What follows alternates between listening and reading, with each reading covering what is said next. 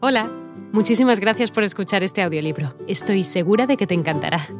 Me llamo Ana y a continuación podrás disfrutar de un previo del libro completo. Si te gusta lo que escuchas podrás descargártelo completamente gratis desde mi web, www.escúchalo.online. Un abrazo. De un golpe abrí la puerta y con un suave batir de alas entró un majestuoso cuervo de los santos días idos. Sin asomos de reverencia, ni un instante quedo, y con aires de gran señor o de gran dama, fue a posarse en el busto de Palas, sobre el dintel de mi puerta, posado, inmóvil, y nada más. Entonces, este pájaro de ébano cambió mis tristes fantasías en una sonrisa con el grave y severo decoro del aspecto de que se revestía.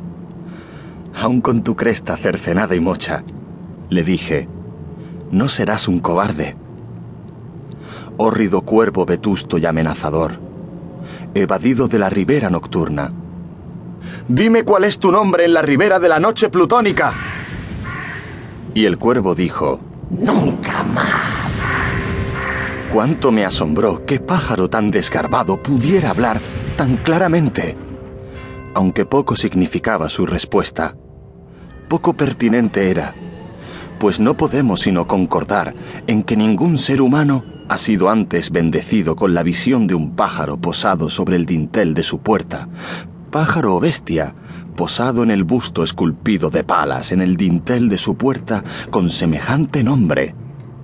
Nunca más.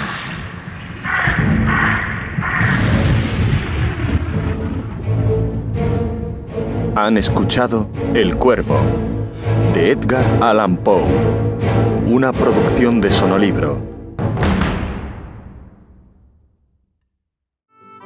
Hola de nuevo. No está mal para ser solo una pequeña muestra, ¿verdad?